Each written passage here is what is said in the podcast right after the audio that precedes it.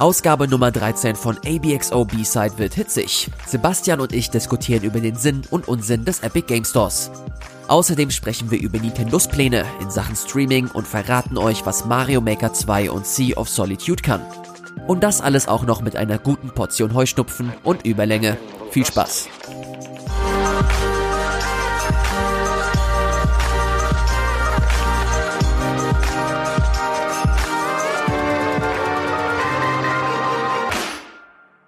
Hallo, moin, moin und herzlich willkommen zur 13. Ausgabe von ABXO B-Side. Mein Name ist Ilias Alawi und wie sollte es anders sein, an meiner Seite, zumindest übers Internet, befindet sich der gute Sebastian Tützack. Hallo Sebastian. Hallo Ilias, das hast du sehr schön gemacht. Äh, willkommen zurück in Hamburg.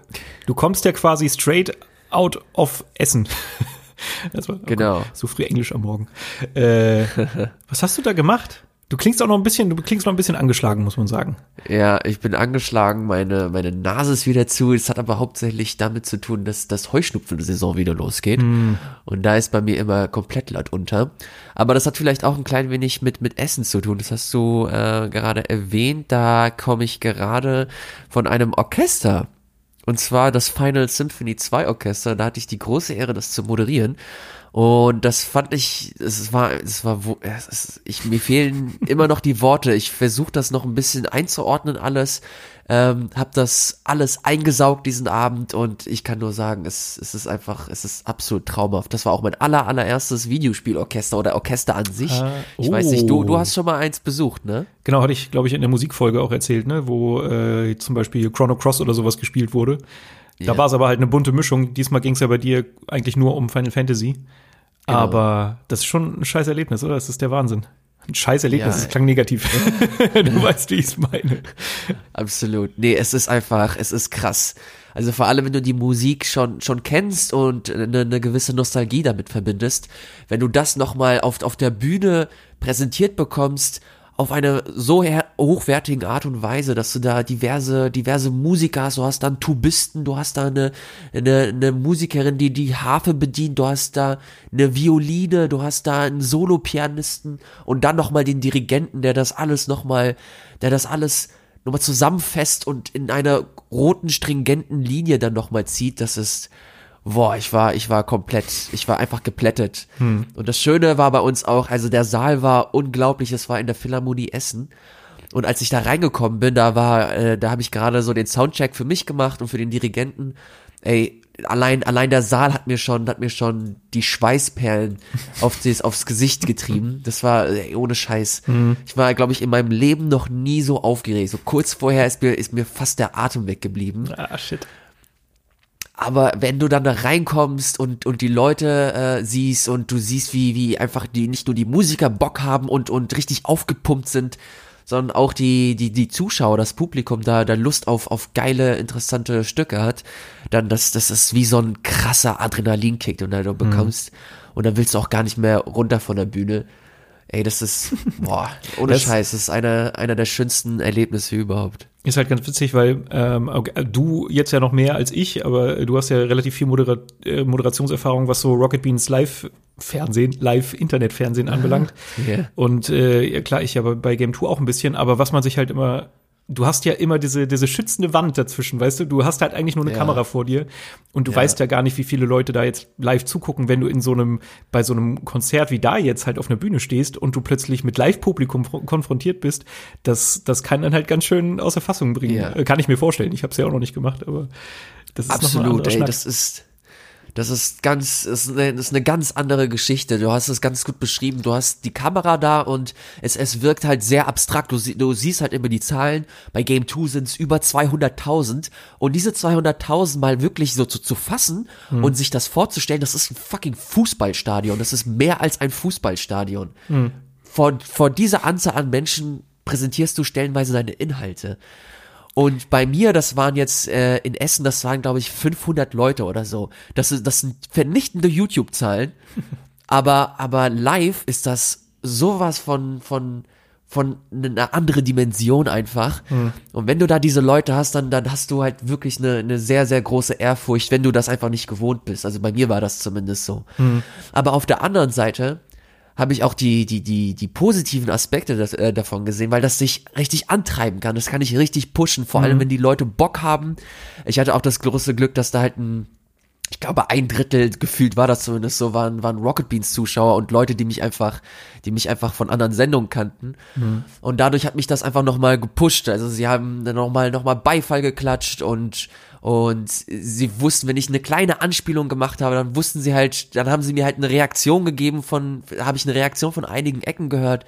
Und allein das hat mir nochmal diese, eine gewisse Ruhe gegeben und eine gewisse Lockerheit, um das dann nochmal entspannt ähm, runter, runter zu moderieren. Also da bin ich auch nochmal mega dankbar für jeden, der, der da war und sich das nicht nur angehört hat, sondern auch ein bisschen danach noch äh, geschnackt hat. Das war echt, wie gesagt, das ist ein unvergesslicher Abend für mich gewesen. Das, das werde ich sehr, sehr wohlig in Erinnerung behalten, alles. Mhm. Und wird definitiv nicht mein letztes Videospiel-Orchester gewesen sein. Also sei es als, als Moderator oder einfach nur als Zuhörer.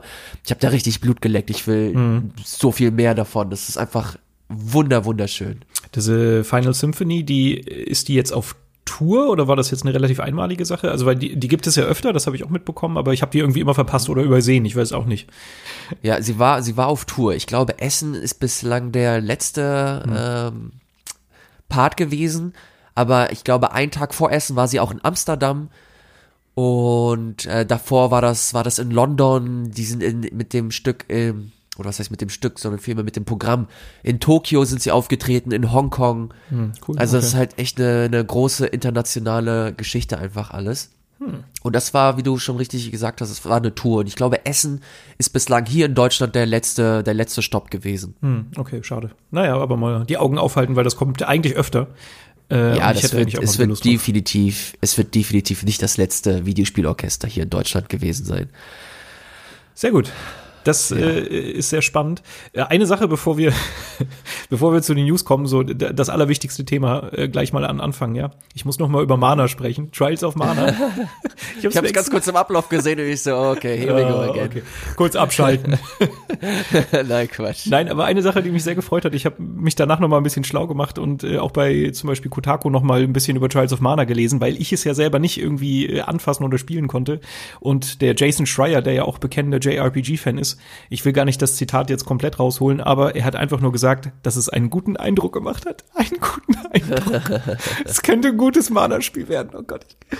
Jetzt bin ich schon wieder Ah, ich sehe, ich sehe, dass sie das äh, hinter verschlossenen Türen gezeigt haben. Das ist ja interessant. Genau, ich glaube viele, also auch auch meine Game 2 Kollegen, die haben das überhaupt nicht mitgekriegt. Aber ja. anscheinend äh, gab es das wohl doch irgendwo zu sehen oder zu spielen. Cool. Ja, und wie gesagt, die Eindrücke sind gut. Und das wollte ich nur noch mal euch da draußen mitgeben, die vielleicht meine Faszination für Mana teilen. Die drei Leute, die es da noch gibt. äh, es könnte tatsächlich ganz gut werden. So. Ach, okay. A proper 3D camera and gorgeous, gorgeous aesthetics that's less like Secret of Mana, but with polygons and more this feels like a brand new game. Okay, das, das hört sich für mich auch schon wieder interessant an. Das finde ich tatsächlich mhm. ganz cool. Genau, ich glaube, die machen da, geben sich dann doch ein bisschen mehr Mühe als bei, äh, als bei Secret of Mana, bei dem Remake. Und ey, ja, mal gucken. Ich, ich lasse mich überraschen. Ich will, ich will das gar nicht weiter aufmachen. Einfach nur so ein bisschen diese, diese Positivität wollte ich noch so mitgeben. so, wer weiß. Es könnte okay. gut werden. Es könnte, könnte gut Cool. Werden. Ja. Vielen, vielen Dank für diesen Einschub. Ähm, Bitte. du hattest keine Wahl. Nee, ich find's gut, weil, wie gesagt, ich habe das Spiel unter, ja gut, okay, äh, next abgestempelt. Mhm. Aber äh, das macht mir wieder persönlich ein bisschen Hoffnung, weil ich ja das Secret of Mana fand ich ja auch damals mega cool und schön. Hab das nie so richtig tief gespielt, ich habe es nie durchgespielt oder so. Das mhm. war immer so ein Spiel, das war in der Sammlung, aber man hatte nie die Connection dazu und deswegen konnte ich's, habe ich nicht keine Ahnung, diese, diese emotionale Bindung, die du vielleicht hast. Deswegen fand ich es auch mega vernichtend einfach, als das Remake rausgekommen ist und die das in dieser Verfassung herausgebracht haben. Mhm. Das war für mich dann der endgültige ähm, Zeitpunkt, wo ich mir gedacht habe, okay, Secret of Mana und ich oder generell Mana, das wird nichts mehr. Mhm. Aber wenn jetzt jemand wie, wie Jason Schreier, ähm, den ich äh, nicht nur als Journalisten äh, schätze, sondern auch als, als JRPG-Fan, er ist halt ein Hardcore-Dude, was das angeht. Und wenn der halt sagt, dass das ähm, ganz gut vernünftig und vernünftig aussieht, dann habe ich da wieder Hoffnung. Also vielen Dank auf jeden Fall für den Hinweis, das wäre mir definitiv. Ähm, das ist doch noch auf dem Schirm. Bestes Spiel 2020, ich sag's dir. Be bestes Rollenspiel okay, 2020. Übertreiben wir es mal nicht jetzt. ja, warten wir mal ab. Ah, Alles klar. Dann machen wir am besten weiter mit den News der Woche. So, Ilias, die äh, erste News, die ich so auf dem Schirm habe, ist, und das muss ich jetzt wahrscheinlich auch als allererstes nennen, weil äh, ich habe ja schon mal erzählt, bei Game 2 bin ich so ein bisschen verschrien als der Epic Game Store Enthusiast. Warum auch immer, es ist auch nur Scheiß eine Außenwahrnehmung. Ja, es, ich, kann, ich verstehe aber nicht warum. Ich habe, ich habe, ich, das habe ich dir im Vertrauen gesagt. Ich habe sogar vergessen, äh, na wie heißt es gleich? Äh, mir Hades zu kaufen, wo wir letztes Mal drüber gesprochen haben, weil ich meinen PayPal-Account noch nicht mit dem Epic Game Store verbunden habe. Also das heißt, ich habe noch nie etwas über den Epic Game Store gekauft, aber trotzdem bin ich der krasseste Verfechter, was den Epic Game Store anbelangt. Keine Ahnung. Äh, vielleicht liegt es daran, dass ich mich ein paar Mal kritisch zu Steam geäußert habe, aber das heißt ja nicht, dass ich ein Fan von Epic. Naja, egal. Ähm, aber was ich ganz interessant finde, der, der Tim Sweeney, der Geschäftsführer von äh, Epic Games, der hat sich über Twitter gemeldet. Der hat als erstes Werbung gemacht für GOG Galaxy 2.0. Das ist dieser, äh, der, der, sag ich mal, Store von äh, unter anderem CD Projekt Red, ne, die den äh, ja betreiben. Und ist ja schon fast, also GOG, GOG Galaxy ist ja schon fast ein Client jetzt. Genau, also äh, war ja auch schon vorher ein Client, genau genau, ja, Galaxy, du hast recht, ne, natürlich Good Old Game, äh, Good, Good Old Games ist ja der, der Store und Galaxy ist genau. der Client, genau. Und mit äh, Galaxy 2.0, das ist jetzt noch in der Beta, äh, planen die halt einen einen Client zu entwickeln, der alle Launcher zusammenfasst. Also du kannst GOG Galaxy 2.0 öffnen und kannst darüber dann Spiele bei Steam beziehen, aber auch bei Humble Bundle und auch bei Epic Game Store und was es da noch alles gibt. Das ist zumindest der Plan letztendlich. Und dafür hat der Tim Sweeney so ein bisschen Werbung gemacht, so dass, dass er das persönlich gut findet.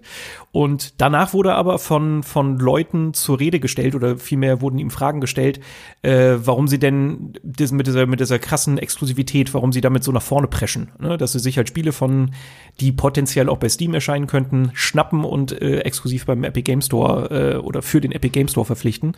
Und da hat er sich halt zu geäußert, was ich schon mal sehr gut finde. Das muss man, äh, finde ich, dem Tim Sweeney äh, zugute halten, dass er da da sich ja. nicht irgendwie versteckt, sondern dass er da auch ein bisschen, ein bisschen Stellung zu bezieht. Und was er eigentlich so unterm Strich gesagt hat, ist, dass die Art und Weise, wie sie mit Exclusives umgehen, die einzige Möglichkeit ist, diesen 70-30 äh, Share, den Steam ja mit, mit Entwicklern und Publishern hat, um den aufzubrechen. Dass das die einzige Möglichkeit ist, um da mal ein bisschen für einen Wandel zu sorgen. Und also mich interessiert gleich, was du dazu sagst. Ich finde es halt auf der einen Seite hat er natürlich schon recht damit. Auf der anderen Seite ist es natürlich so ein bisschen, er stellt sich selber so ein bisschen heroisch dar, ne? Also oder seine Firma, ja. dass Epic Game Store eigentlich ja nur an dem Interessen und ja eigentlich nur an den Interessen der Publisher und Entwickler äh, interessiert ist und gar nicht am Gewinn. So, das hat er so ein bisschen nach vorne gestellt, mhm. was natürlich Quatsch ist, weil natürlich wollen die Geld verdienen und natürlich ist das auch die einzige Möglichkeit, um halt User auf die Plattform zu locken. Aber er hat natürlich auch gleichzeitig damit recht. Also es ist natürlich trotzdem ein Benefit. Epic Game Store hat halt eine, eine eine, eine bessere Verteilung, was das, was das Geld angeht, was die Gewinne angeht, als jetzt ein, als ein Wealth bei Steam. Aber es ist, glaube ich, trotzdem nicht deren erste, erste Priorität, würde ich so sagen. Mhm. Ich weiß nicht, was sagst du? Boah, das ist auch, ja, das ist ein, ein kompliziertes und, und sehr, sehr breites Thema, äh, finde ich.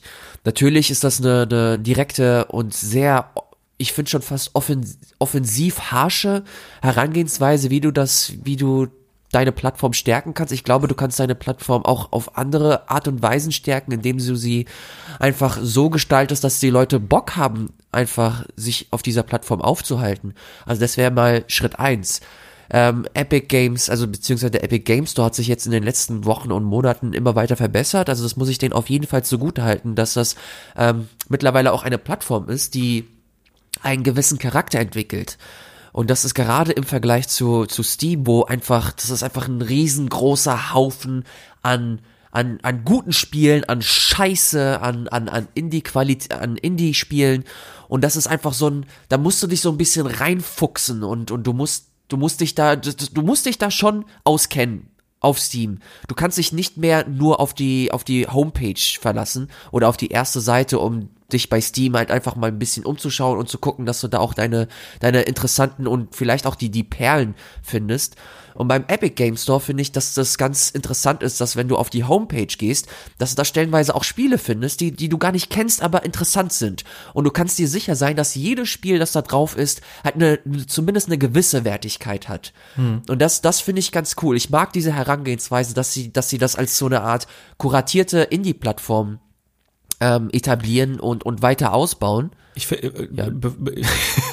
ich finde es nur, ich glaube, es ist schwer, wenn du wenn du dir andere Plattformen anguckst, ich meine, GOG ist ein ganz gutes Beispiel. Die haben zwar erstmal mit älteren Spielen angefangen, die sie halt wieder lauffähig gemacht haben und angeboten haben, aber das ist jetzt mittlerweile ja auch ein ganz normaler Store, über den du viele Spiele beziehen kannst und der auch sehr fair ist, der auch kein, ähm, kein, kein, na, jetzt fällt mir gerade das Wort nicht ein, kein, ja, Kopierschutz, kein, kein DRM? Ah, danke. Das hat mir gefehlt. Vielen Dank.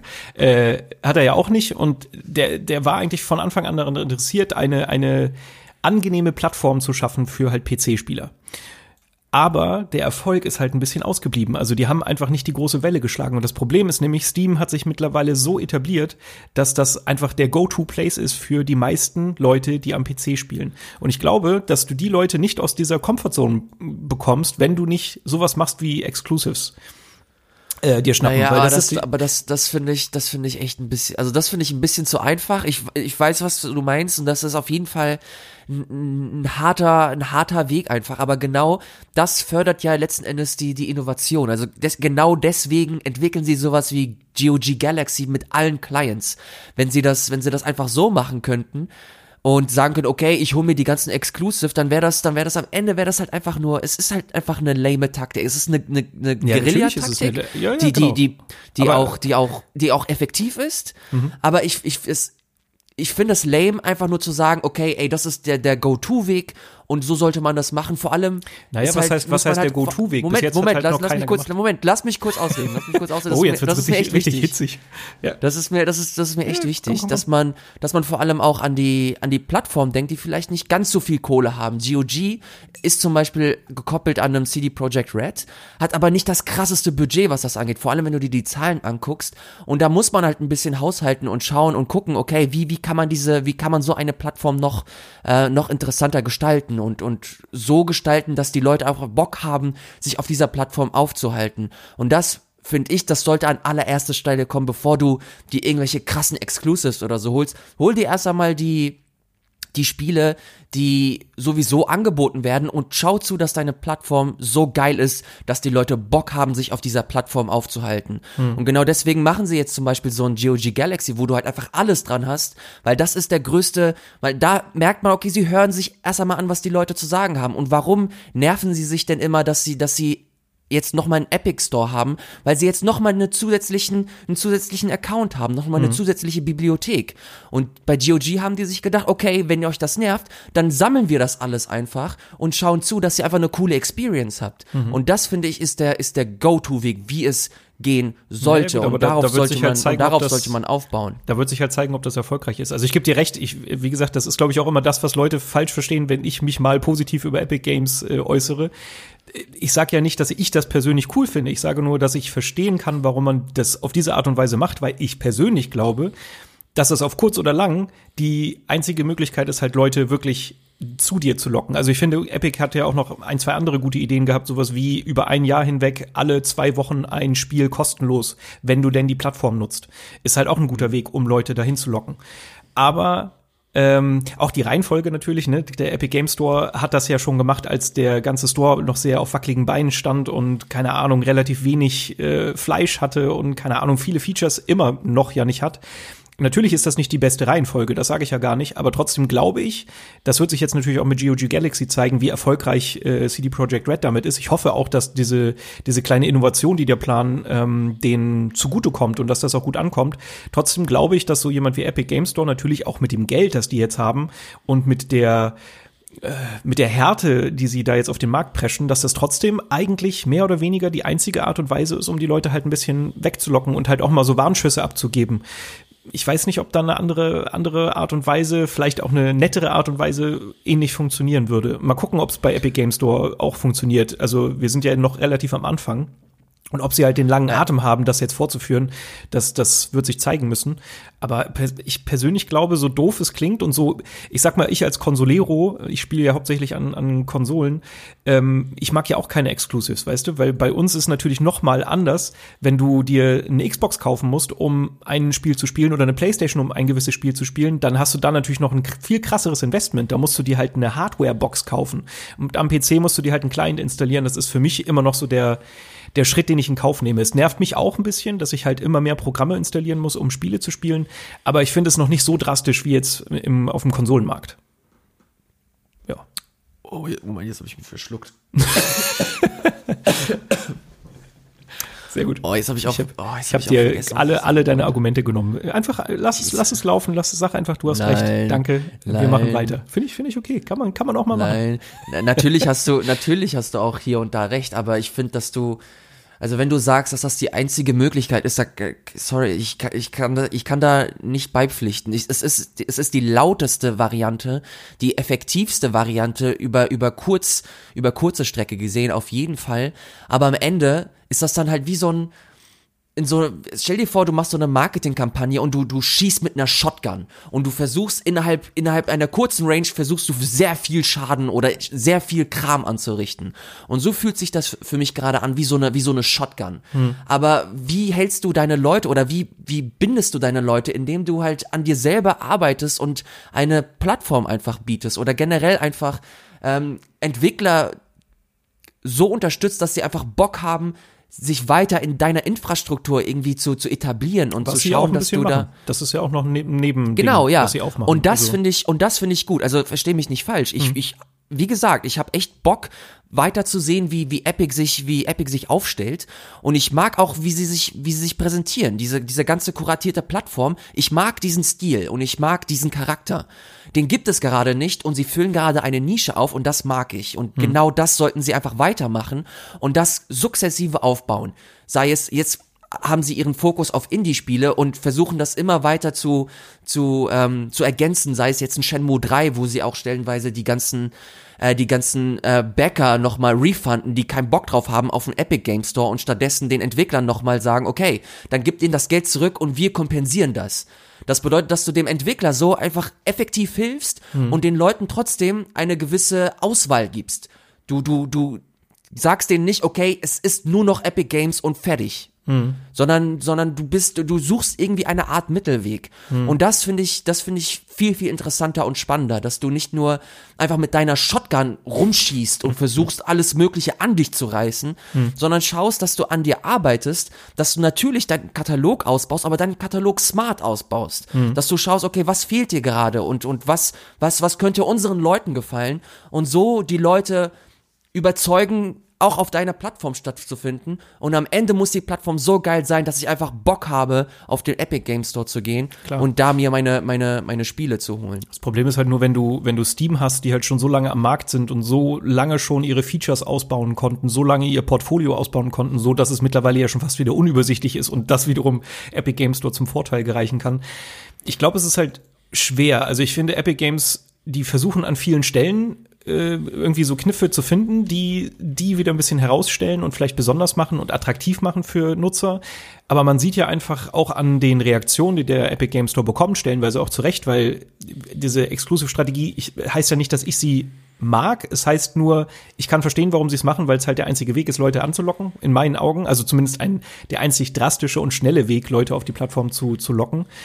Ähm, ja, ich keine Ahnung, ich finde es einfach schwer. Ich glaube, es gibt Features, die du an den Tag legen kannst, um Leute zu locken. Das macht Epic Game Store, aber ich glaube trotzdem, dass viele Sachen einfach so fest verankert sind schon in dieser, in der ganzen PC-Spielerschicht, dass du da Leute nicht mit coolen Features und ich habe jetzt meinen Laden kuratiert, so einfach locken kannst. Also ich glaube, da brauchst du schon ein bisschen mehr, weil das, das deshalb ist Epic Games Store hat halt das Geld in der Hand und die machen es halt auf so eine, so eine sehr brutale und harte Art und Weise. Aber ich glaube schon, dass du das wahrscheinlich ein bisschen machen musst, um wirklich Erfolg zu haben. Ah, ist, ja, ist schwer. Naja, Ich, ich weiß, ich weiß, was du meinst. Und das beste Beispiel ist, ist halt einfach der Konsummarkt, wo wir einfach auch einfach mhm. herkommen. Also das ist unser Kernmarkt. Da halten wir uns halt hauptsächlich auf. Mhm. Und da haben wir es einfach nie anders kennengelernt. Allen voran mit Nintendo, die einfach ihren, ihren eigenen Shit machen. Mhm. My, äh, PlayStation ist irgendwann dazu gekommen. Xbox, Microsoft und so weiter und so fort. Und das ist natürlich, ich akzeptiere das als Teil der, der, der Industrie.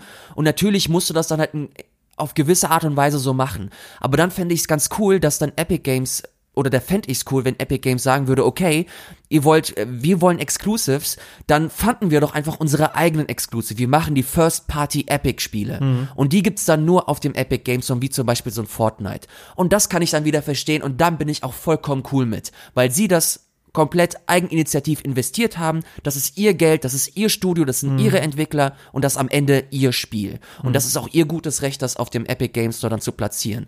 Und so wird dann nochmal, so werden Entwickler gefördert, Studios gefördert und Projekte gefördert. Mhm. Aber sich dann einfach nur alles ranzuholen, natürlich funktioniert das und es ist, es ist, die Statistiken geben den Recht. Und sie sollen das natürlich, es sei ihnen überlassen, das auch so zu machen. Aber dass nur die komplette Strategie nur darauf zu, zu versteifen und, und runterzubrechen, das finde ich, wie gesagt, ein bisschen länger. Aber das ist das beste es ja nicht. Beispiel, das haben wir ja gerade schon gesagt. Es, ist, es sind ja genau, nicht Genau, aber, aber das ist, aber das ist ihr, das ist sie präsentieren das als ihr Kernding. Das, naja, sie ist sagen, halt das, was am meisten das, das, das, das Nonplus, ne? halt das, non, das Nonplus Ultra. Hm. Das beste, das beste Beispiel ist, ich gucke mir beide Stores immer wieder an und schaue mir so die Homepage an oder die Startseite und mir ist nicht aufgefallen, dass das Outer Wilds auf Steam ist. Oder ich habe bis dahin habe ich nie was von Outer Wilds gehört. Und dann mhm. gucke ich auf dem Epic Game Store und sehe das ganz, ganz oben. Und ich, ich finde den Stil interessant. Ich klicke da drauf und sehe, okay, das Ding ist im Sale und das ist ein krasser Sale und das ist halt auch nochmal so ein Punkt. Dieser Sale, den sie vor ein paar Wochen hatten, der war einfach krass. Mhm. Der war krass und der war gut. Der war leider nicht so gut, anscheinend nicht so gut kommuniziert mit den Entwicklern. Da sollten sie ja definitiv nochmal versuchen, die, die Abläufe besser zu machen. Aber wenn dieser Sale kooperativ mit den Entwicklern gut läuft und gut kommuniziert ist und den Spielern so angeboten wird, Alter, das ist, das ist für mich ein Dealbreaker. Mhm. Ich habe mir während, okay. ich habe mir die letzten vier Jahre habe ich mir keinen Steam Sale irgendwie nicht mal angesehen. Der Epic, äh, der Epic Game Sale, da habe ich mir zwei Spiele gekauft. Hm. Da habe ich mir Hades gekauft und da habe ich mir Outer Wilds gekauft.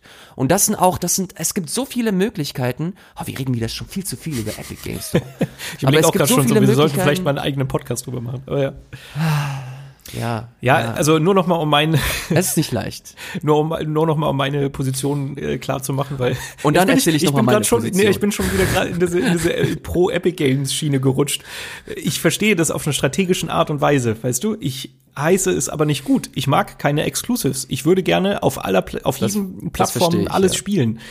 Das Problem ist aber halt, dass die Marktrealität es eigentlich nicht hergibt und ich glaube, dass dieser Schritt, wie gesagt, so so plump er auch ist, und ich finde dadurch, dass Epic Games Store halt noch andere Sachen hat, die für sie sprechen, sei es halt jetzt die, der, der Share, den die Entwickler bekommen, also dass sie mehr Geld bekommen, wenn sie bei Epic Games Store ihre Spiele verkaufen, sei es, dass sie ähm, Spiele kostenlos anbieten, keine Ahnung. Sie haben da schon mehr Features drin und mehr, mehr Aktionen, außer diese, wir holen uns ein exklusives Spiel heran.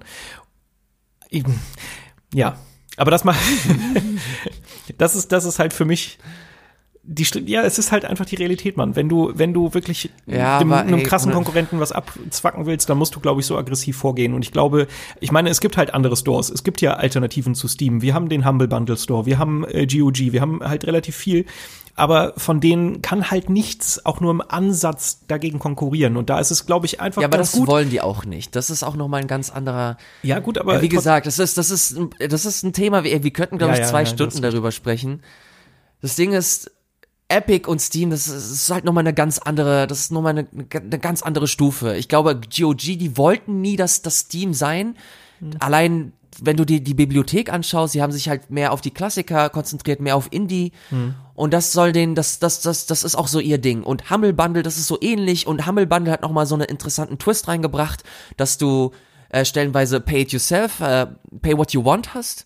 Und stellenweise auch eigen gepublishte Sachen von von von ähm, von Humble Bundle hast. Mhm. Aber das ist auch nie, das wenn die was eigen gepublished haben, war war das nie AAA oder so. Das war so ein Ahead in Time. Das war so kleine so schöne kleine Indie Jump'n'Runs oder so. Mhm. Und das, das, wir haben das erste Mal diese Konstellation, dass zwei richtige fucking genau. Big Player mit Milliarden an Budgets einfach gegeneinander konkurrieren. Und da ist es natürlich einfach zu sagen, okay,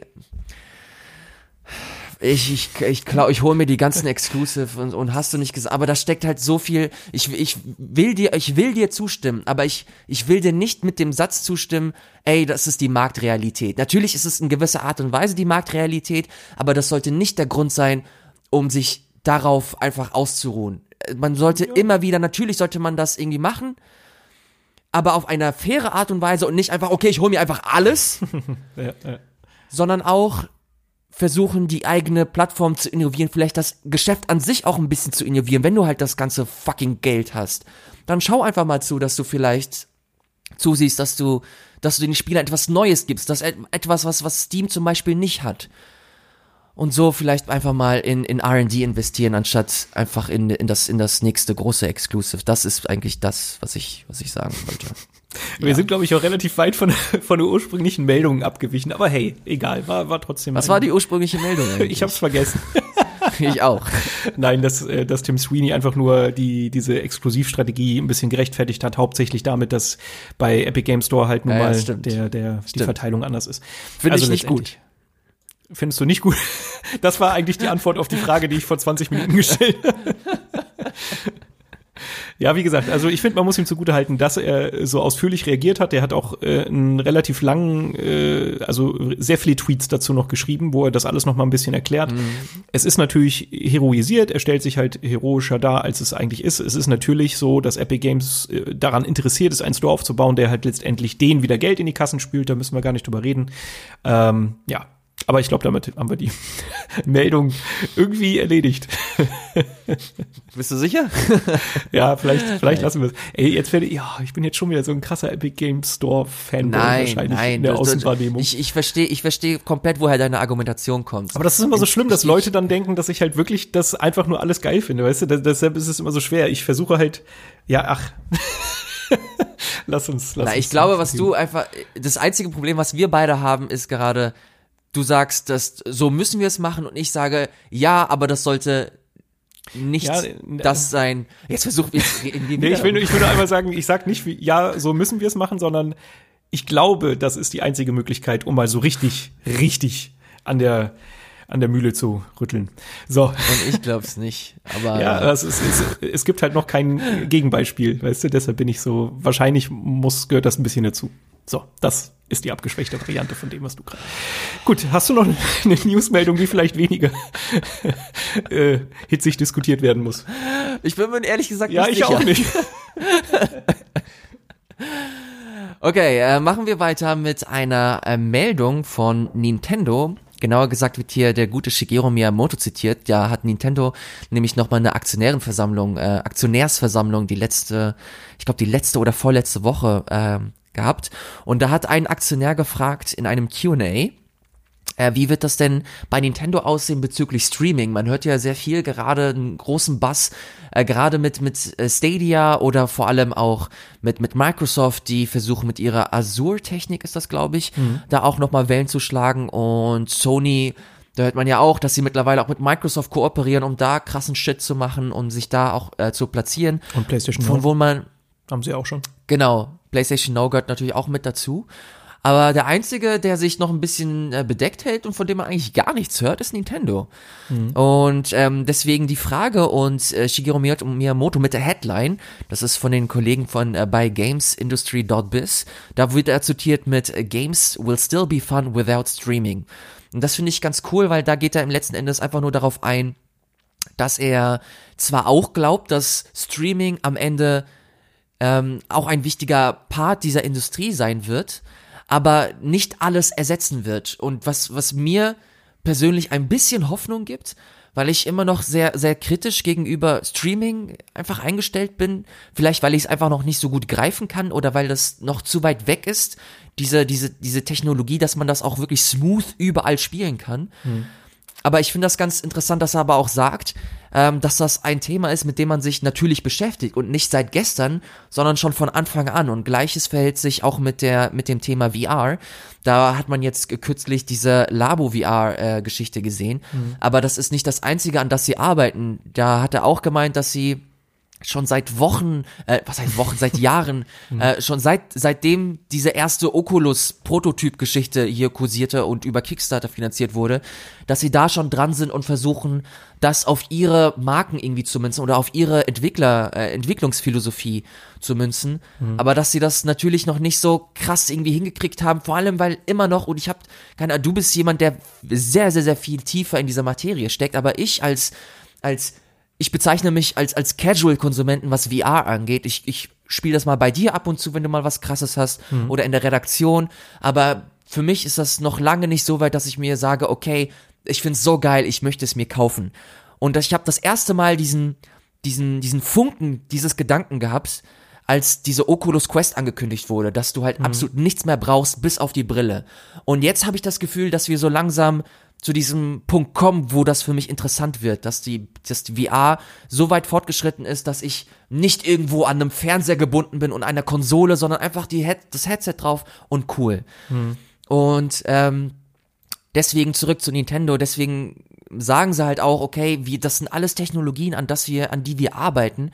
Aber das ist noch nicht so weit, dass das Nintendo mit einsteigen möchte. Hm. Es äh, trifft uns nicht alles aus dem, aus dem Nichts.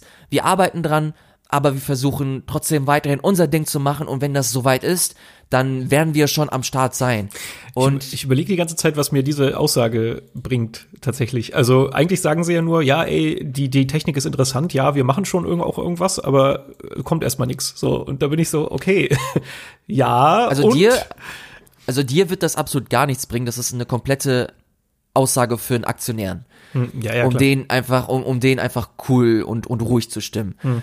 Aber ich finde das, ich finde das einfach interessant zu, zu mir vorzustellen, wie Nintendo in zehn Jahren vielleicht aufgestellt ist. Hm. Ich glaube, das beste Beispiel ist halt so ein, so ein Microsoft, die man vor, keine Ahnung, als die Xbox One rausgekommen ist, die man schon ähm, ja, in, ins, ins Nichts, im Nichts gesehen hat und sich jetzt so langsam aber sicher mit Game Pass rehabilitieren. Hm. Und das ist, glaube ich, das ist auch so ein Ding, das ist auch eine Aussage, die, die im Rahmen des Nintendo-Kosmos getroffen wurde, dass sie versuchen wollen, auch ihr Angebot, was genau das, äh, diese, ah, ich wollte jetzt VOD sagen, Games on Demand, GOD, GOD.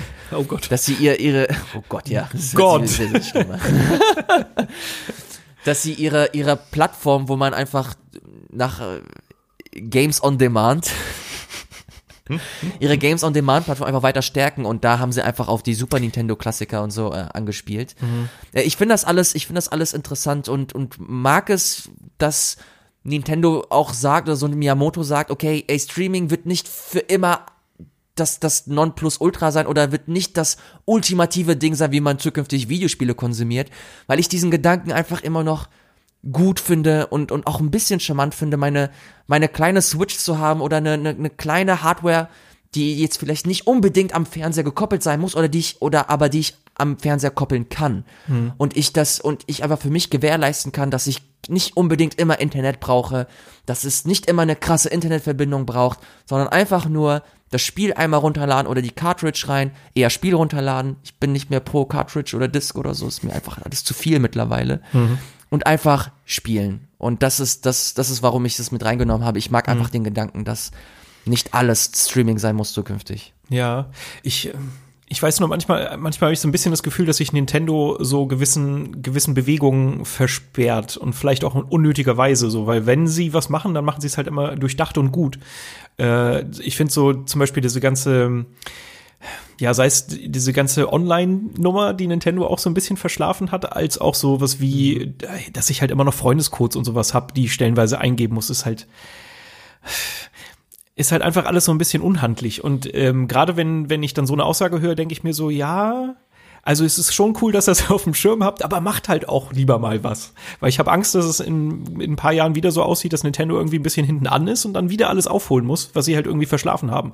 Deshalb bin ich gerade so ein bisschen, hm, keine Ahnung, ob das so die richtige Äußerung ist. Also ich bin mir auch sicher, dass Streaming jetzt nicht übermorgen schon alles äh, vertrieben hat, was wir so an, an üblichen Konsolen kennen oder so.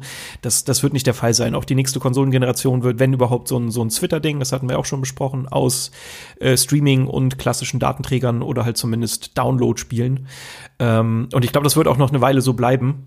Ich, ja, ich, wie gesagt, ich habe nur so ein bisschen Angst, dass Nintendo sich da vielleicht das so ein bisschen zu einfach macht. Also es ist cool, dass sie daran arbeiten, gebe ich dir absolut recht. Es ist auch gut, dass sie es beachten. Und auch vielleicht cool, dass sie sagen, so wichtig ist es uns noch nicht, aber ähm, ja, weiß ich nicht. Ich glaube, so, sowas muss man leider auf dem Schirm haben. Weil es kann sich halt dann doch schneller drehen, als, als man denkt. Wir werden es im November, glaube ich, ne? Da kommt Stadia. Ich glaube, ja. da, da, wird sich noch mal ganz viel tun und da, da muss man, glaube ich, mal drauf achten, was sich da so tut im, auf dem Videospielmarkt. Aber ich weiß nicht so ganz, ja.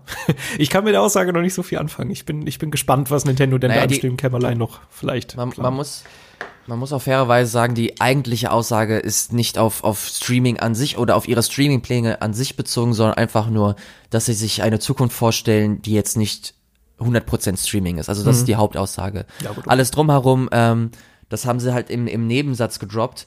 Aber ganz ehrlich, also wenn du nicht so weit ready bist oder nicht hinter einer Vision stehst, hm. dann musst du sie auch nicht präsentieren. Und das, das respektiere ja, ich. Ich mag das. Ich mag das einfach, dass sie jetzt nicht unbedingt auf, auf jeden Zug mit, mit aufspringen. Mhm. Du hast auch vollkommen recht, dass sie da ähm, ganz äh, explizite und, und, und super wichtige Punkte verschlafen haben. Also gerade ihre Online-Infrastruktur, mhm. die war, die Wii U, das ist, Alter, what the fuck. Also ich bekomme immer noch ein Grauen, wenn ich nur äh, wenn ich nur daran denke. Also mit der Switch ist das deutlich, das ist deutlich besser, deutlich slicker und entspannter, aber noch nicht da, wo es eigentlich sein sollte. Gerade wenn man sich halt sowas wie PlayStation, ähm, das PlayStation Network oder Xbox Live anschaut. Mhm.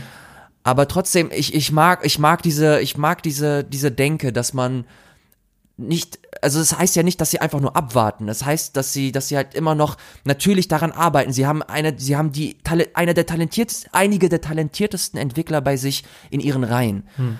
Und ich glaube nicht, dass sie denken, okay, ey, Streaming ist ganz nett, aber wir schauen mal, was die anderen machen und dann hauen wir das irgendwann mal raus. Hm. Natürlich befassen sie sich damit, aber solange sie nicht dahinter stehen oder das Gefühl haben, okay, das ist nicht das Nonplusultra oder das ist nicht hm. unser Kern, dann präsentieren sie es nicht und hm. das ich, ich respektiere das, ich mag das. Und das ist, ja, äh, eigentlich ist das der Kern, was ich, was ich, warum ich diese News hier überhaupt mit reingenommen habe. Genau, ist halt nur gefährlich, wenn man sich halt so ein bisschen drauf ausruht, weißt du? Also ich hatte, für mich klang das gerade so wie so eine Aussage, ja, wir, wir müssen uns noch nicht so richtig hinterklemmen, so, weißt du? Und das wäre halt gefährlich.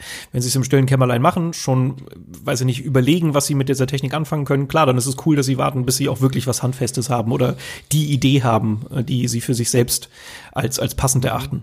So, dann ist alles cool. Aber ja, ich, wie gesagt, wir wissen, dass Nintendo da hier und da auch mal so einen kleinen Trend verschläft und äh, ja, ich hoffe, dass das da ja. jetzt nicht der Fall ist. Aber ja. Ja, mal und, gucken. Ich bin, ich bin super. Ich, sorry, ich habe dich jetzt unterbrochen. Was ich nur gerade überlegt hatte, gab es nicht sogar schon Spiele auf der Switch, die gestreamt werden mussten? War das nicht irgendwas mit Resident Evil oder sowas? Weil das technisch gar nicht ist, glaube ich, auch nur in Japan oder so.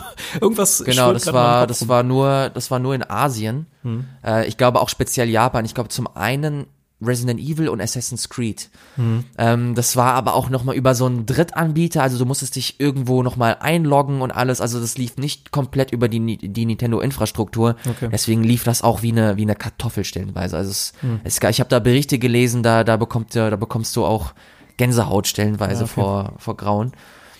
Aber ähm, Weil das wie gesagt, es, ja. Sorry, weil das wäre tatsächlich so eine so eine Traum traumhafte Vision. Stell dir mal vor, wir haben irgendwann so gut ausgebautes Internet, dass auch das ganze mobile Netz so fantastisch ist, dass du mit der Switch mhm. überall einfach alle Spiele spielen kannst per Streaming. Also einfach nur mal, natürlich ist das mhm. technisch jetzt noch nicht drin, aber stell dir das mal vor, du hast eine mobile Konsole, du kannst zu Hause am Fernseher spielen. Nein, du nimmst sie dann aber raus, gehst, keine Ahnung, in den Park und spielst da dein Resident Evil 12 weiter so. Und holy shit, ja. das ist, das ist halt so eigentlich genau die Konsole ist perfekt dafür, wenn es denn irgendwann mal geht. Aber ja gut, ist halt Zukunftsvision. Aber deshalb hoffe ich einfach, aber dass ich Lust, Nintendo da nicht so. Lustigerweise wird aber auch genau das angesprochen, dass zum Beispiel auch diese 5G-Technologie mhm. weiter, ähm, weiter erforscht wird, auch noch, auch noch explizit genannt wird. Also ich kann mir echt gut vorstellen, dass sei es eine Switch Pro oder sogar eine Switch 2, dass du halt wirklich auch eine SIM-Karte reinpacken kannst. Mhm und da den ganzen Shit dir, ähm, wenn wir denn soweit sind, dass du das online spielen kannst, dass du dir da einfach, dass du einfach überall vernetzt bist mit deiner Switch und die dann auch nochmal technisch zumindest potent ist, das wäre, also das wird hier explizit genannt und ich glaube schon, dass sie, dass sie halt eine gewisse Vorstellung haben, wie das zukünftig bei denen aussehen wird. Ähm, und bin da einfach gespannt. Also gerade wenn du dir jetzt so ein, so ein Stadia anguckst, ey, ich bin da, so gerade nach dem, nach dem, äh, nach der Präsentation, die sie vor der E3 gezeigt haben, mit den, mit dem Preismodell auch und wie du dir die Spiele holst, Alter, what the fuck, ich ohne Scheiß, ich bin zu einem, zu einem vorsichtig neugierigen, neugierigen, Menschen bin ich zu dem zu einem der größten Skeptiker geworden, was was Stadia an sich angeht. Also die mhm. müssten mich da noch echt überzeugen, mhm. was so was so ihre was so ihr Konzept angeht. Ja, ich muss das, glaube ich, jetzt mittlerweile auch in der Praxis sehen. So im ersten Moment dachte ich mir, als, als äh, Google Stadia generell präsentiert wurde, so, oh shit, jetzt passiert's, jetzt passiert's, das ist schon krass, das ist schon krass. Aber mittlerweile muss man halt auch, also A, abwarten, wie das alles funktioniert, aber B, halt auch das Preismodell, wie werden Entwickler vergütet, da sind so viele Stolpersteine noch drin. Ähm, ja, ja, da bin ich, bin ich auch erstmal vorsichtig, da gebe ich dir recht. Aber ja, ist halt eine wichtige Technik, die da bald irgendwann auf uns zukommt und vielleicht auch funktioniert. Ähm, so, schauen.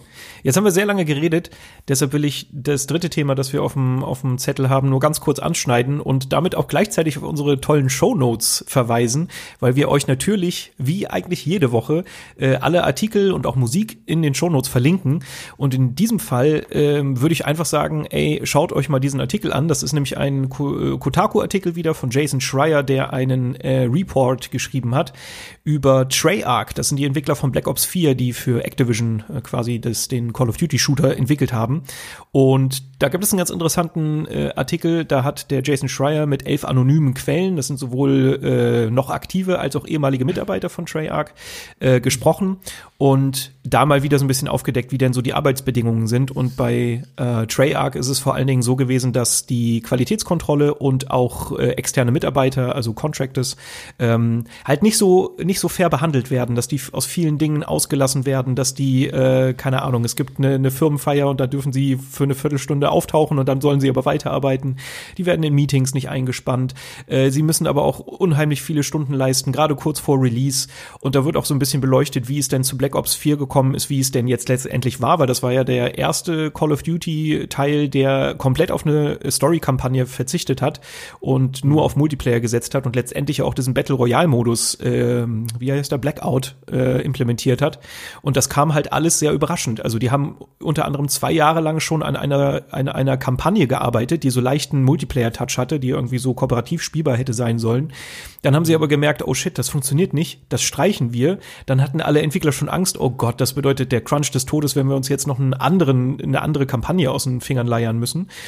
Ähm, dann haben sie aber gesagt, nein, wir streichen das und wir entwickeln einen Battle Royale Modus und dieser Battle Royale Modus ist innerhalb von neun Monaten entstanden. Und das ist einfach, ist einfach ein sehr guter Artikel. Einfach nur mal, um zu wissen, was da so hinter den Kulissen ablief. Und ist es auf der gleichen Weise natürlich auch wieder traurig. Wir hatten ja jetzt schon öfter diese, diese Crunch-Artikel äh, oder Crunch-Geschichten, die aufgedeckt wurden.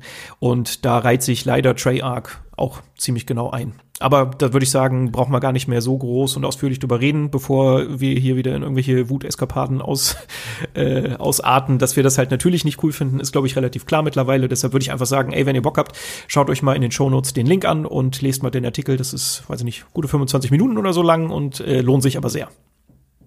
Genau, das muss man auch nochmal explizit sagen. Das ist nicht der Grund, warum wir jetzt nicht darüber sprechen wollen, äh, dass wir uns jetzt hier äh, streiten oder so. Äh, wir sind streiten hier tun so wir jetzt eh nicht, wenn dann auf einem, auf einen, werden auf wir einen Nenner, genau. Auf, auf die genau, Situation. aber das ist einfach ein Thema. Wir haben das hier schon so oft besprochen und ähm, ihr kennt mittlerweile unseren Standpunkt, was das angeht. Und der Artikel ist zwar ist zwar wieder sehr interessant und gibt sehr gute Einblicke, aber mittlerweile kann, könntest du diesen Artikel nehmen, du könntest Treyarch löschen und du könntest Epic Games oder, oder ähm, BioWare hinpacken und du hättest eins zu eins dieselbe Story oder nahezu ja, eins zu eins dieselbe Story. Deswegen ist ganz witzig, weil genau das ist auch der Auslöser für den äh, Artikel. Äh, das schreibt Jason Schreier auch in dem Beitrag, dass er ja diesen Fortnite-Bericht gemacht hat, also über Epic Games und wie da gecrunched wurde und dass sich daraufhin mhm. halt mehrere Entwickler bei ihm gemeldet haben und unter anderem halt auch von Activision beziehungsweise von Treyarch und die halt genau das meinten so, ey, das ist eigentlich genau unsere Geschichte, du musst nur die Namen austauschen und genau deshalb hat er ja. da halt nochmal nachgeforscht und dabei ist dann das herausgekommen. Also Genau. Wir, wir finden das Thema super wichtig und deshalb erwähnen wir es ja auch oft. Ähm, ich glaube nur halt in jetzt in aller Ausführlichkeit müssen wir da nicht mehr drüber sprechen, weil man halt unseren Stand halt kennt. Aber auch alleine diese Entwicklungsgeschichte finde ich halt auch immer interessant, wenn man letztendlich ein fertiges Spiel in der Hand hat. Und ich habe mich damals bei Black Ops 4 auch gefragt, ich bin jetzt nicht so der größte Call of Duty Spieler, aber ich habe mich damals halt schon gefragt, okay, alle Spiele davor haben eine Kampagne, haben einen Koop-Modus und einen Multiplayer-Modus und da jetzt nur zwei Dinger, was ist denn da passiert? Und da bekommt man halt jetzt die Antwort. Deshalb ist es echt, äh, ich fand es sehr interessant. Cool. Interessant finde ich tatsächlich jetzt auch mal eine ganz kurze, kurze Pause. Ich muss ja. nämlich kurz aufs Klo. finde ich gut. Pause, Pause klingt gut. Genau, dann sind wir wieder zurück. Wir sind schon echt äh, weit fortgeschritten, was unsere Zeit angeht, aber ich würde zumindest ganz kurz anreißen, was wir auch so zuletzt gespielt yes. haben. Deswegen. Äh, wir reden gleich einfach in doppelter Geschwindigkeit. Oh, das wäre ja so schön. Ja, machen okay, wir so. Okay, alles ja, klar, bis, bis gleich. Bis gleich. Tschüss.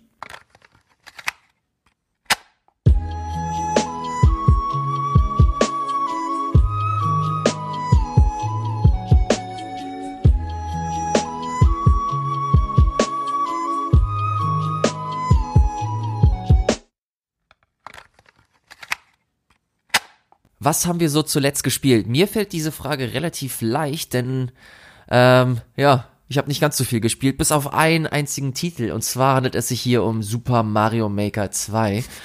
Und Mir fällt immer mehr auf, was für ein geiler Nintendo. Äh, na, ich wollte jetzt schon fast Fanboy sagen, aber du bist schon, ja, du bist schon stark im Nintendo-Game. Du bist stark im Nintendo-Game. Kann, kannst du, kannst du ruhig sagen. Ich mag, ich mag einfach diese, ich mag die Firma. Ich mag ihre Spiele. Ich mag, wie sie Spiele designen, was, was dahinter steckt und was, was für einen Kopf sie sich machen. Also wenn du mir jetzt, keine Ahnung, das neue Mario, das neue 3D Mario oder ein Zelda Breath of the Wild 2 hinstellst und ein Last of Us 2, dann würde ich Zelda Breath of the Wild 2 nehmen. Ich würde nicht mal zögern. Also ich müsste Uff. nicht mal nachdenken. Ja. Und deswegen. Oh, über, überlegen müsste ich schon. Aber naja. Nee, ich müsste tatsächlich nicht. Aber, ähm, Fanboy. Ja, ja. Und dann nicht mal Cadence of Hyrule gespielt. Ich bin auch ein bisschen, gleichzeitig ein bisschen äh, erschüttert. Ja, ich habe halt nicht so viel Zeit leider. Uh, Aber deswegen ähm, busy, busy, busy. hat es dann hat es dann für Mario Maker für Mario Maker 2 hat es auf jeden Fall gereicht. Ja. Und ich finde das ganz cool. Es, es, es, ist geil, es macht Spaß. Vor allem hast du halt den Abenteuermodus diesmal. Du hast einen Story-Modus drin. Der hat so ein bisschen, der ist, der ist so ein bisschen wacky. Ist halt nicht so ein typisches Mario-Abenteuer, das du so kennst. Du hast deine o Oberwelt und du gehst dann, du läufst dann deine Level ab, sondern du hast da komplett abgesetzte Level, die jetzt nicht zu einem größeren Kontext gehören, sondern einfach nur eine bestimmte Mechanik dir vorstellen oder dir bestimmte Mechaniken aus dem aus dem Bautool nehmen und dir zeigen, ey, so könntest du das potenziell machen. Und daraus haben sie so eine kleine Mini-Geschichte gestrickt. Und ich finde das stellenweise echt cool, was für was für geile Level sie da mittlerweile drin haben. Ähm, dass das stellenweise auch Level sind, die du nicht in einem typischen 2D Mario sehen würdest, aber in dem Mario Maker Kontext komplett Sinn machen. Und der einzige Grund, warum ist, warum dieser Abenteuermodus eigentlich da ist, ist einfach nur, um die Inspiration zu geben. Und das finde ich ganz, ganz geil, dass das Spiel eigentlich dazu da ist oder nach wie vor dazu da ist, deine, deine kreative Ader irgendwie zu wecken. Und sie versuchen das zu unterstützen, indem sie dir halt diese Level geben, dir immer noch so eine, so eine spielerische Komponente geben. Wenn du vielleicht auch nicht ganz so viel Bock hast, eigene Sachen zu bauen, kannst du das halt immer noch dir holen. Du kannst das spielen. Das dauert, glaube ich, acht Stunden lang oder so. Ist halt echt ein vernünftiges Paket einfach. Und das gibt dir halt im besten Falle noch mal so einen kleinen, so einen kleinen Funken dass du vielleicht auch Bock hast, so eigene Level zu bauen und dich dann nochmal umzuschauen. Es ist nicht perfekt, also gerade der, der Baumodus, da habe ich echt so meine, meine Probleme, wenn es nicht der, der Touchscreen ist. Hm. Da kannst du auch mit dem Controller äh, bauen und das finde ich echt ein bisschen, oh, ich finde das echt schwammig und gerade mit der, mit den Radialmenüs, die du da hast, ähm, ist nicht so, ist nicht so ideal. Ich verstehe einfach nicht, warum sie nicht die Joy-Con genommen haben und das da mit dem mit der Laserpointer-Funktion gemacht haben. Hm. Das funktioniert bei Splatoon funktioniert das überragend. Das ist richtig richtig toll, ähm, Splatoon so zu spielen. Aber dass sie da komplett auf den Controller irgendwie ähm, zurückgegriffen haben, wenn dein äh, wenn deine Switch im Dock-Modus ist, das finde ich echt super schade. Ich weiß ehrlich gesagt nicht, warum sie das gemacht haben. Hm. Auch dass bestimmte Mechaniken, die sie halt extra jetzt für den Mario Maker konzipiert haben, nur für bestimmte Stile ähm, äh, zur Verfügung stehen. Also jetzt zum Beispiel, wenn du diese, diese Switch-Blocks, das, die hast du zum Beispiel nur bei Mario 3, d World. Wenn du halt wechselst zu den klassischen 2D Marios, hast du das beispielsweise nicht mehr. Dafür hast du wieder andere Mechaniken.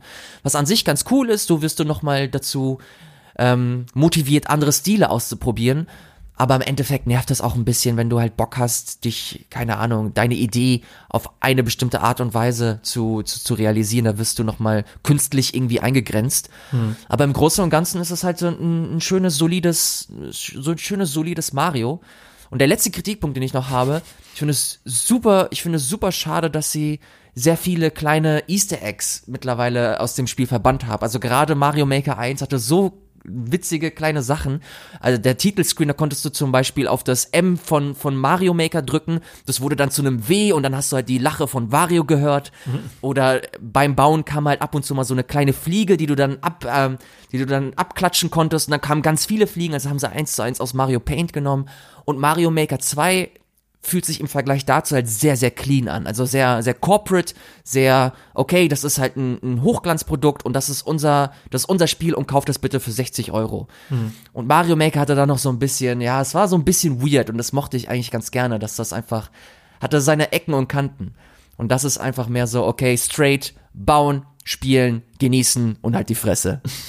Okay, das klingt gar nicht so begeistert, wie ich dachte. Also es, ich habe ich hab ein bisschen mir was angeschaut und da hieß es halt oft, es, es verbessert eigentlich alles, was, was der erste Teil äh, gemacht hat. So.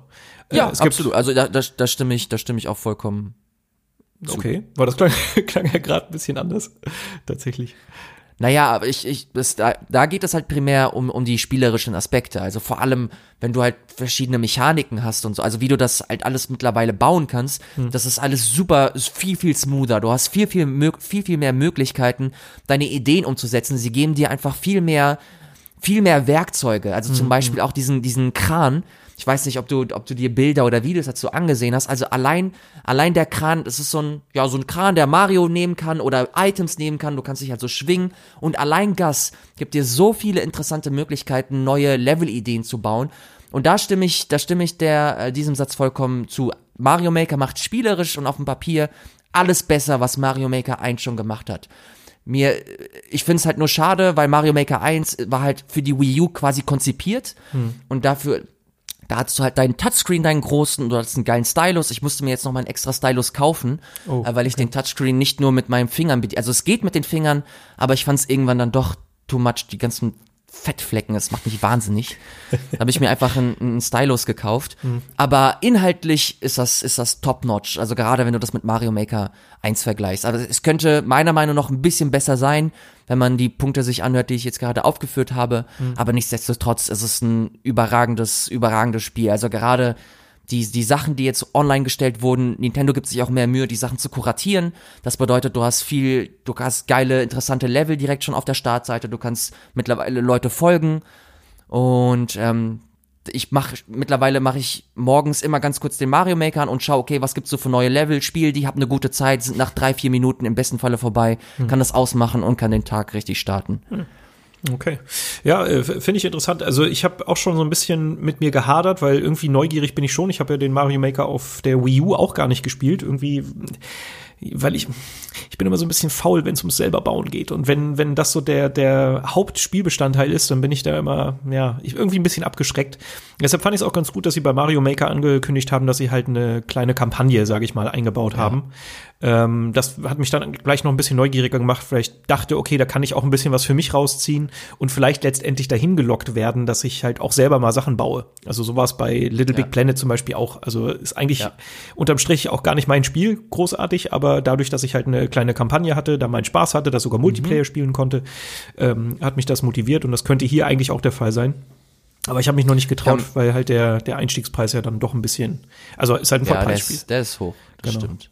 Da ich kann dir, ich kann mir echt gut vorstellen, dass du die Kampagne, dass du die Kampagne sehr, sehr mögen wirst. Ich weiß nicht, ob du dann auch Bock haben wirst zu bauen, hm. weil du jetzt auch nicht derjenige bist, der, der sehr, sehr viel Zeit hat. Aber ich glaube, also die Kampagne, da wirst du echt ein paar gute Stunden rausziehen können für dich. Mhm. Ähm, solltest du dir allein deswegen, wenn es mal günstiger ist oder wenn du mal die Möglichkeit hast, allein deswegen solltest du dir das mal vielleicht angucken. Genau, und man Aber kann sich ja natürlich auch noch die, die Level von anderen Spielern anschauen. Das habe ich bei Little Big Planet genau. auch gemacht. So Sachen, die gut bewertet sind, so, das macht ja dann auch Spaß. Ist halt nur die Frage, wie lange. Genau, es gibt, es gibt einen deutschen Kollegen, der ähm, das komplette erste, den, den kompletten Dungeon, den kompletten Deku-Tree-Dungeon aus Ocarina of Time in Mario Maker nachgebaut hat. What? Und das ist überragend. Ey, ohne Scheiß nochmal liebe, liebe Grüße, wenn du das jemals hören solltest. Das ist so abgefahren gut gemacht, ey, ohne Scheiß. Okay. Allein deswegen liebe ich, äh, liebe ich diese, diese Möglichkeit einfach, dass du den Leuten diesen Werkzeugkasten gibst und dann können sie nochmal ihre eigenen Ideen verbauen, Ideen, die Nintendo niemals machen würde. Und ähm, allein Mario so zu sehen, das, das macht, das macht mich, das macht mir echt Macht mir echt viel Spaß. Okay, macht, macht ein bisschen neugierig. Das nächste Mal, wenn du rumkommst, musst du deine Switch mitbringen. Dann spielst du hier VR. Ey, ich setze dich unter einen VR-Helm und ich spiele dann den Deku Tree in Mario Maker 2. das hört sich nach einem guten Abend an. Sehr gut. Äh, genau, dann würde ich mal einfach weitermachen. Ähm, ich habe drei Spiele gespielt. Äh, ja, sogar vier theoretisch. Holy shit, man merkt, Geil, dass ich noch aus dem Urlaub komme. Äh, ich habe Cadence of Hyrule beendet, da will ich gar nicht mehr viel zu sagen. Meine Meinung hat sich nicht geändert. Das ist ein tolles Spiel, hat sehr viel Spaß gemacht. Ich habe aber auch gespielt äh, Trover Saves the Universe. Das ist das Spiel von äh, Justin Roiland. Ich habe gerade vergessen, wie seine Firma heißt. Hm. Ich glaube Squanch Games oder so. Ja, genau. Ja. Ähm, das hört sich richtig an. ja, es kann eigentlich nur von Justin Roiland kommen. Äh, äh Roiland. Äh, Justin Roiland, der hat ja äh, ist ja Co-Autor bei Rick and Morty. Und mhm. das merkt man Trover Saves the Universe halt auch an. Das Spiel lebt davon, dass es halt diesen Humor hat. Und es ist einfach, äh, holy shit, eines der schrägsten Spiele, das, das ich jemals gespielt habe. Ist, äh, um die Geschichte zusammenzufassen, du bist ein Chertopianer. Das ist ein, eine Rasse, die irgendwie auf, auf Stühlen sich nur noch fortbewegen kann äh, und mit Fernbedienungen und so von Punkt zu Punkt springen kann. Ähm, und du hast zwei Hunde und diese zwei Hunde wurden dir gemobst von einem, oh Gott, äh, wie hießen die denn? Apps, vergessen wie sie heißen. Ist auch egal, es sind halt riesengroße, leicht übergewichtige Vogel-Blob-Monsterwesen mit keinen Augen. Sie haben nur leere Augenhöhlen und dieses Viech hat sich deine beiden Hunde gemopst und sie in seine Augen gestopft und ist dadurch zum Gottwesen geworden und möchte die Welt zerstören. Okay. Ja und du musst ihn jetzt besiegen und dafür musst du durch Welten reisen und dir Space Babies holen, die dir mehr Power geben und die sich gegenseitig ja. aufessen, wenn du ein Power, ja, keine Ahnung, es ist einfach, ist einfach nur eines der schrägsten Spiele, ey, ohne Scheiß. Ich, also ganz großen Respekt für diese Kreativität, was diese Geschichte angeht. Es ist einfach nur, ja, es ist Rick and Morty quasi ein bisschen zum, zum Spielen. Ähm, der Twist ist, dass es ein VR-Spiel ist. Das macht auch das mit dem Chertopianer total Sinn, weil du bist halt in deinem Stuhl gefesselt, so wie du ja vom Bildschirm auch, und du springst halt ja. immer nur zu diesen Plattformen und du steuerst äh, den Trover, das ist jemand, der dich quasi unterstützt und den steuerst du wie einen ganz normalen Jump-and-Run-Charakter halt auch, kannst ihn halt dabei beobachten. Ähm, und ich muss sagen, spielerisch ist das relativ lame tatsächlich. Also ich habe es auch durchgespielt, habe ich jetzt für Game 2 gespielt. Ähm, spielerisch mhm. macht das jetzt nicht viel besonders, ist halt ganz unterhaltsam, aber hm, ist jetzt auch nichts Bemerkenswertes. Das Einzige, was es halt wirklich hervorhebt, ist so der ganze Stil, die Erzählung, die Charaktere. Und es macht halt stellenweise richtig Spaß, wenn du äh, die, die Charaktere erzählen halt äh, ihre Sachen, aber wenn du wenn die damit fertig sind, hören sie halt nicht auf. Also es gibt eine kurze Pause und dann haben sie halt noch ein bisschen Banter. Sie erzählen halt andere Dinge, irgendwas, irgendwie kleine Minigags, die passieren. Äh, ich weiß, beim Anfang kommst du zu, genau, Abstainer. Abst Abstainer heißen diese komischen Vogelblobwesen, also unter anderem auch das Viech, was dir deine Hunde geklaut hat. Und es gibt einen Rat der Abstainer, zu dem du irgendwann kommst, und das sind halt drei von diesen Blobwesen und die sind, die sind eigentlich gut, die sind auf deiner Seite. Und du kommst aus so einer, aus so einer, aus deinem Raumschiff raus und kannst da theoretisch hingehen, aber du hörst die schon mit dir reden und sie locken dich halt zu denen, damit du halt schnell bei dir bist, keine Ahnung. Und dann sagen sie halt sowas wie, sie brechen halt die vierte Wand und hey, ja, komm doch zu uns. Wir sehen sehr, sehr interessant aus. Gerade in Virtual Reality ist das total toll, weil du bist ganz nah dran und du kannst uns angucken. Und das ist halt, das passiert halt immer wieder. Und da, das macht halt so nach ein bisschen den Reiz aus, dass du halt äh, einfach herausfindest, wie weit diese Charaktere gehen und was sie halt noch alles so zu erzählen haben, abgesehen von, hey, mach mal das, geh mal dahin. So, das war für mich das, was eigentlich den meisten Spaß ausgemacht hat. Aber eigentlich ist es spielerisch relativ belanglos. Ja. Wie findest du, wie findest du den Humor an sich? Ich habe das Gefühl, dass sich dieser Justin Roiland Humor so langsam aber sicher mhm. abnutzt. Also gerade jetzt mit, mit Rick and Morty ist halt, ja, ist halt immer noch top-notch und ist geil aber ist ja nicht sein erstes VR-Spiel jetzt. Mhm. Und ich habe das Gefühl, dass man also ich, ich, hab, ich, ich merke es an mir selber, dass ich mittlerweile ein bisschen gesättigt bin von, von dieser Art, vor allem auch von seiner Stimme. Mhm. Es, ist, es ist halt schön und cool und er ist super talentiert und ich will ihm nichts absprechen. Aber ey, ja, so langsam kann er sich vielleicht auch mal ein, zwei Jahre Zeit lassen für das nächste Spiel. Ja, es stimmt schon. Also beim Anfang, beim Anfang war ich noch durchaus begeistert so. Irgendwie hatte ich da Lust drauf. Ich habe auch äh, Accounting Plus gespielt. Das war ja auch äh, ein Spiel, wo er mit beteiligt war. Und mhm. ähm, da ist er mir aber auch schon so ein bisschen auf die Nuss gegangen zwischendurch und das hat sich bei Trover Saves the Universe dann gerade Richtung Ende auch irgendwann eingestellt, dass ich mir dachte so, oh, pff, nee, jetzt, jetzt gerade nicht mehr. Du merkst auch bei Trover stellenweise, dass er sehr viel, ähm, sag gleich, improvisiert, würde ich sagen. Oh Gott, mein, mein Kopf macht es gerade noch nicht mit. Äh, sehr viel improvisiert hat und dadurch verläuft halt auch stellenweise so eine Situation total im Nichts. Also du hast halt Momente, ja. wo du denkst, ach, das ist ja ganz cool, so die Charaktere brechen die vierte Wand oder haben dir irgendwas Witziges noch zu erzählen. Aber du hast es auch ganz oft, dass er da einfach nur sitzt und sagt, oh, ich habe mir gerade Steine in meinen Popo geschoben, oh, das tut ja alles so weh. Und das, das ist halt ein mhm. Gag, weiß ich nicht. Da, da ist einfach keine, keine zweite, dritte Ebene dahinter. Das ist einfach nur, ist halt plump und er dachte in dem Moment, es ist witzig. Und das kommt halt öfter das mal vor. auch nicht das erste Mal, dass er, dass er das so macht. Also. Mhm ist jetzt auch nicht das erste Projekt, wo er einfach improvisiert. Also es, Improvisation ist halt stellenweise mega geil. Mhm. Und das merkst du auch bei Rick and Morty, dass, wo da auch stellenweise improvisiert wird. Mhm. Aber ja, ey, so langsam muss ich mir jetzt nicht ein viertes Mal anhören, dass er sich Steine in den Popo schiebt. Vor allem ich bin heute ein richtiger Partypooper, ey. ja, ja, ach, nee. Äh, nee, ist schon richtig. Also ich habe das, genau das habe ich auch bei mir bemerkt. Also wie gesagt, ich habe das schon irgendwie ganz gerne durchgespielt, aber zum Schluss bin ich dann auch an Charakteren vorbeigelaufen, weil es mir einfach zu viel wurde. Und äh, im Vergleich zu sowas wie Rick and Morty, einer guten Folge Rick and Morty, die halt irgendein Ziel hat, die nachher irgendeine mhm. Moral hat oder dir doch irgendwas noch erzählen möchte, abgesehen von den dummen Sprüchen, das hat halt Trover nicht. Trover verläuft wirklich relativ im Nichts und auch das Ende keine Ahnung, also ich habe da nichts von mitgenommen. Ich glaube, abgesehen davon, dass es halt einfach sehr schräg ist und eine sehr schräge Welt, ähm, werde ich das wahrscheinlich dann irgendwann doch schnell wieder vergessen haben. Also kann ich, mhm. kann ich dir nur beipflichten, stimmt schon. Ähm, ja, um bei unserer Party-Pooper-Mentalität weiterzumachen, ein Spiel, das ich nur ganz kurz anreiße. Ja. Es wird gleich besser, es wird gleich noch besser. Ich habe My Friend Pedro gespielt äh, auf der Switch. Das ist ein hm, 2D Hotline Miami mit Bullet Time System. So mhm. würde ich es, glaube ich, am ehesten zusammenfassen. Ich habe das auf der E3, als es vorgestellt wurde, vor zwei Jahren, nee, vor einem Jahr dann, ähm, habe ich das gespielt und auch saß dann bei dem Entwickler auf einer Couch und habe mit ihm geredet und in dem Moment war ich total begeistert, weil es halt irgendwie ästhetisch cool ist, so die, die Spielmechanik macht halt schon Spaß, gerade diese Bullet Time, diese Zeitlupe mhm. macht total Spaß, dann irgendwelchen äh, Gegnern entgegen zu springen und du machst ein Salto und drehst dich dann nochmal in der Luft und schießt und das hat schon Spaß gemacht. Das Problem ist, dass dem ganzen Konzept ganz schnell die Puste ausgeht und ich glaube, ich habe weiß ich nicht, eineinhalb Stunden oder so gespielt und habe dann schon gemerkt, hm, ey, irgendwie kickt mich das nicht. Also es hat einfach nicht viel mehr als dieses, okay, ich aktiviere die Bullet Time und schieß ein bisschen rum. Und das ist sehr schade. Äh, mhm. Es hat irgendwie keinen spielerischen Kniff. Die Geschichte ist komplett belanglos. Also da passiert eigentlich gar nichts. Du hast so einen komischen Begleiter. Es ist einfach eine Banane und die heißt Pedro, was ja eigentlich ganz mhm. interessant sein könnte. Aber die hat halt nichts zu erzählen und keine Ahnung. Jedes Level hat so zwei Sätze, die vorn angestellt werden, die dir aber auch irgendwie nichts bringen. Ach, ja, ich muss sagen, ich bin ein bisschen enttäuscht. Also das hat mich so ein bisschen kalt gelassen. Mehr habe ich da eigentlich auch gar nicht. Ich glaube, das ist auch eher so ein Spiel, das dir ermöglichen soll, halt möglichst stylisch irgendwelche Dudes umzu, umzunieten. Mhm.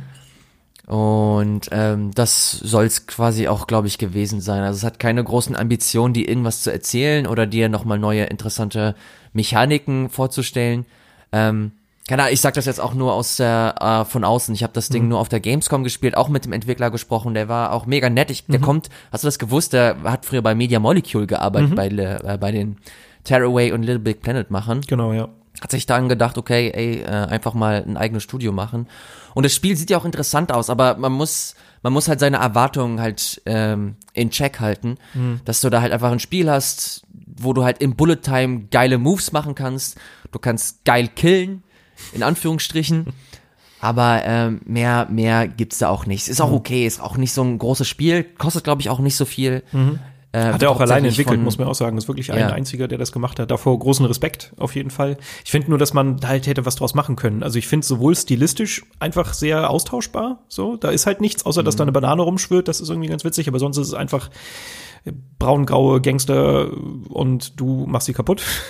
Mehr ist da nicht. Ja. Und ich muss leider auch sagen, dass so das Handling ähm, zumindest an der Konsole nicht so gut ist. Also die Steuerung oh, ja. funktioniert nicht so gut. Du aktivierst diese Bullet Time, indem du einen Stick eindrückst und das passiert so oft aus Versehen und bis du einfach alles verinnerlicht hast, du hast auch, ähm, du hast immer so Akimbo-Style zwei Waffen gleichzeitig in der Hand und kannst dann auch auf zwei Ziele gleichzeitig zielen.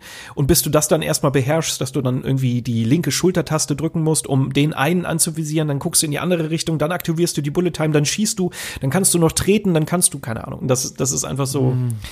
das macht einfach nicht so schnell Klick. Da muss man, glaube ich, lange dranbleiben, bis, bis man das so richtig mhm. verinnerlicht hat. Deshalb, ja, also wer, wer so auf so eine Art Spiel irgendwie doch Lust hat, da kann man schon mal reingucken, weil es ja auch nicht so teuer ist, aber an sich muss ich sagen, gibt's gerade so, ich finde so diese Hotline Miami-mäßigen Spiele, da gibt's halt jetzt zuhauf bessere Alternativen. Also wir hatten ja Ape Out haben wir schon besprochen, wir haben äh, Katana Zero besprochen, die haben meiner Meinung nach dann noch ein bisschen mehr gemacht mit dieser Prämisse. Mhm.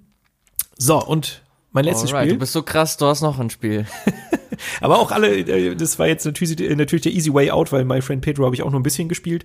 Und das nächste Spiel leider auch nur ein bisschen, und zwar Sea of Solitude von den äh, Berlinern Jo Mai Studios. Ich hoffe, ich habe sie richtig oh, ausgesprochen. Ja. Jetzt, jetzt bin ich gespannt, ey ich kann halt noch nicht so viel zu sagen. Ich war vorher erst so, oh, vielleicht rede ich gar nicht drüber. Dann hast du aber gesagt, ey, doch, ich bin neugierig, das ist cool, lass mal drüber ja, reden.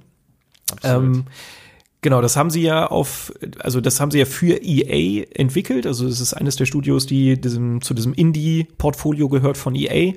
Äh, man erinnert sich vielleicht noch an diese Präsentation auf der E3, auch von letztem Jahr, wo die, äh, ich weiß gar nicht, ist sie auch Geschäftsführerin von Yomai? Habe ich jetzt gerade gar nicht auf dem Schirm. Egal, sie stand auf der Bühne.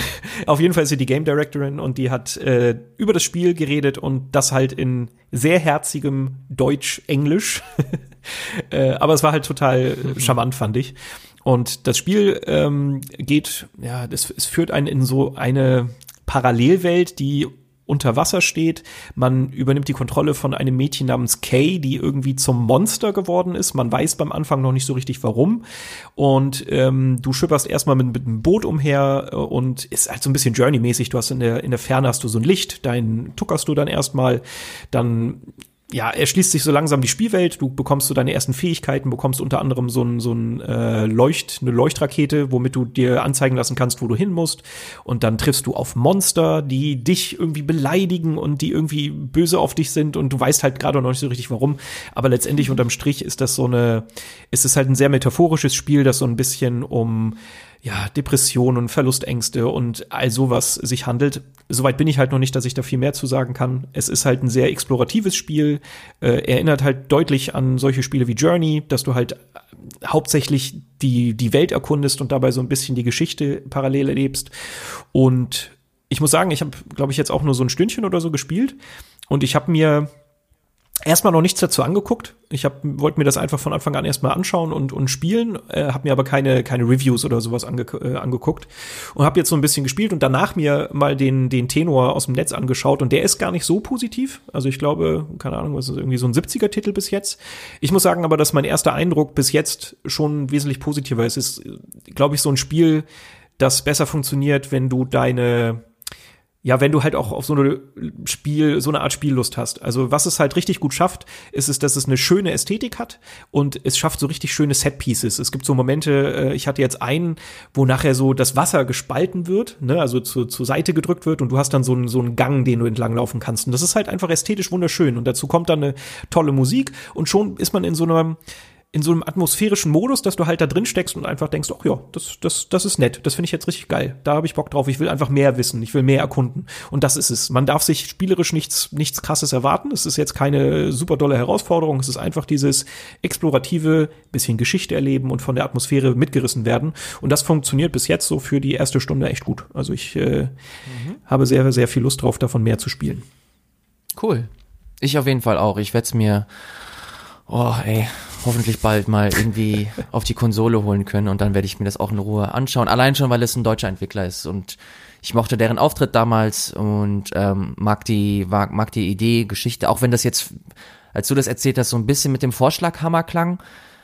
Aber ähm, die Metapher meinst du jetzt? gerne, ja. Mhm. Das habe ich auch öfter schon gehört, dass das so ein bisschen der der Vorwurf ist. Äh, ja, ja schon. Also kennst du kennst du Papo EO? Das Spiel? Ja, genau. Da, mhm. daran musste ich halt so ein bisschen denken. Das war so ein Spiel, das äh, ging um, um einen Jungen, also eigentlich um den Entwickler, der seinen, ähm, den, den Alkoholismus seiner Eltern so ein bisschen verarbeitet hat oder vielmehr seines Vaters. Und dafür hat es halt eine ganz ähnliche Metapher genommen, dass man halt einen Jungen in einer Fantasiewelt gespielt hat und der Vater wurde symbolisiert durch so ein Monster. Und das fand ich damals total toll. Also es hat mich, war, war auch, ist nicht so gut angekommen, das Spiel, rein bewertungstechnisch mhm. und so. Aber wenn äh. man es gespielt hat, hat es richtig schöne Momente gehabt und war auch richtig schön erzählt, aber da war natürlich auch die Metapher von Anfang an klar. Also die Metapher ist, glaube ich, gar nicht so das, das Schlüsselteil, sondern vielmehr, wie dann vielleicht damit erzählt wird. Und da habe ich halt die Hoffnung, dass Sea of Solitude das halt auch hinkriegt. Dass man da also die richtigen mhm. Ton, Töne trifft und dass das ganze, das ganze Sinnbild dafür jetzt nicht krass was Besonderes ist, das finde ich gar nicht so schlimm. Deshalb mhm. mal schauen. Ich, ich bleib mal am Ball und äh, werde hoffentlich nächste Woche dann, nein, nächste Woche, übernächste Woche mehr erzählen. Ich hoffe doch. Ja. Jetzt, jetzt bin ich leer gesammelt, oh. Ilias. Okay, ja, ich auch. Wir sind auch, hey, das ist, ey, ohne Scheiß. Wir sagen immer vor einer Sendung, ja gut, oh, heute ist nicht mehr so lang. Nee, ich habe auch nicht so viel zu erzählen. Schnitt eine Stunde zwanzig. Wir dürfen halt nicht über den Epic Game Store reden. ja. ja, aber es äh, ist auch gut. Ich glaube, das ist so unser erstes großes Zwiegespräch, wo wir unterschiedlicher Meinung waren. Das fand ich, äh, fand ich interessant. Ist ja. auch mal gut. Bringt ein bisschen Würze rein. Äh, Schauen wir mal, wie wird sich das dann in Zukunft aussehen wird. Jetzt ist für heute erst einmal Schluss. Vielen, vielen Dank, Sebastian, ähm, dass du dir die Zeit genommen hast, äh, mit mir äh, zu sprechen. Vielen Dank, liebe Zuhörer, fürs Zuhören. Und natürlich nochmal die finale Ansage äh, für den Support des des Podcasts, dass ihr uns äh, super gerne auf, auf iTunes bewerten könnt. Natürlich mit fünf Sternen. Wir haben letztens unsere erste Zwei-Sterne-Bewertung bekommen. What? Und da wurde gesagt, ja, und da wurde gesagt, dass ich äh, mittlerweile sehr, sehr abgehoben bin und ähm, dass, dass ich gar nicht mehr gehe. Es tut mir leid für dich. Dann geh halt! Nein, Spaß. Komm zurück! Ich will, dass du hier bleibst. Nein. Ja. Ähm, es tut mir leid, äh, wenn es, wenn es äh, dem einen nicht gefällt, aber ich würde mich umso mehr freuen, wenn es, äh, wenn die Leute, die noch Gefallen an diesem Podcast haben, ich rede so, als ob wir unsere ganze Zuhörerschaft schon verloren haben. Äh, wenn Nein. ihr uns äh, nicht nur bewertet, sondern natürlich auch abonniert, sei es über euren Podcatcher oder wie gesagt, über iTunes. Das würde uns ähm, sehr, sehr helfen. So, und jetzt, jetzt, ich muss meine Rubrik wieder aufnehmen von letztem Mal. Ich werde wieder äh, eine Wertung vorlesen. Es tut mir leid, das muss ich jetzt noch mal ganz kurz machen. Und zwar, weil ich letztes Mal die aktuellste gemacht habe, dachte ich mir, mache ich heute mal einfach die erste, die wir hatten äh, weil diejenigen, die ganz früh dabei waren, sollen natürlich auch belohnt werden. belohnt, keine Ahnung, ob es eine Belohnung ist, aber egal, ich lese mal vor. Starke alte, neue Stimmen von Red John. Freue mich schon nach der ersten Folge plus Bonus auf mehr von diesem Podcast. Interessante Meinungen, auf hervorragende Art aufbereitet, absolute Empfehlung. Guck mal, Ilias, der mochte uns. Und gleich noch ein. Jetzt, Damals waren wir noch cool. Ja, deshalb dachte ich mir auch, jetzt mache ich noch mal einen aktuellen, damit wir auch verstehen, dass es nicht nur zwei Sterne Bewertung gibt. Äh, und zwar Fossi84 schreibt, einer meiner Top 3 Podcasts, Herzchen. Ich höre Ilias und Sebastian so gerne zu, wenn sie über Videospiele reden. Macht weiter so, ich liebe es. Ha, vielen Dank. Das ist sehr nett. Also es das gibt nicht nur zwei Sterne Bewertung. Macht weiter. Wir sind bei 122. Sehr, sehr gut. Sehr, Wirklich? Sehr, sehr. Ja, ja, ja, ja. Geil. Hammer. Fantastisch. Hammer. Vielen Dank. Äh, hattest du auch gesagt, abonnieren und so? Das ist dir letztes Mal aufgefallen. Das habe ich auch gesagt, ja. Sehr gut. Ich, hab, ich war gerade schon am Scrollen nach den Bewertungen, deshalb habe ich das vielleicht überhört. Cool. Nein, nein, das habe ich alles gesagt. Ähm, Nochmal ein letztes Dankeschön. Macht's gut und auf Wiedersehen, wenn es wieder heißt ABXO B-Side. B-Side. Tschüss.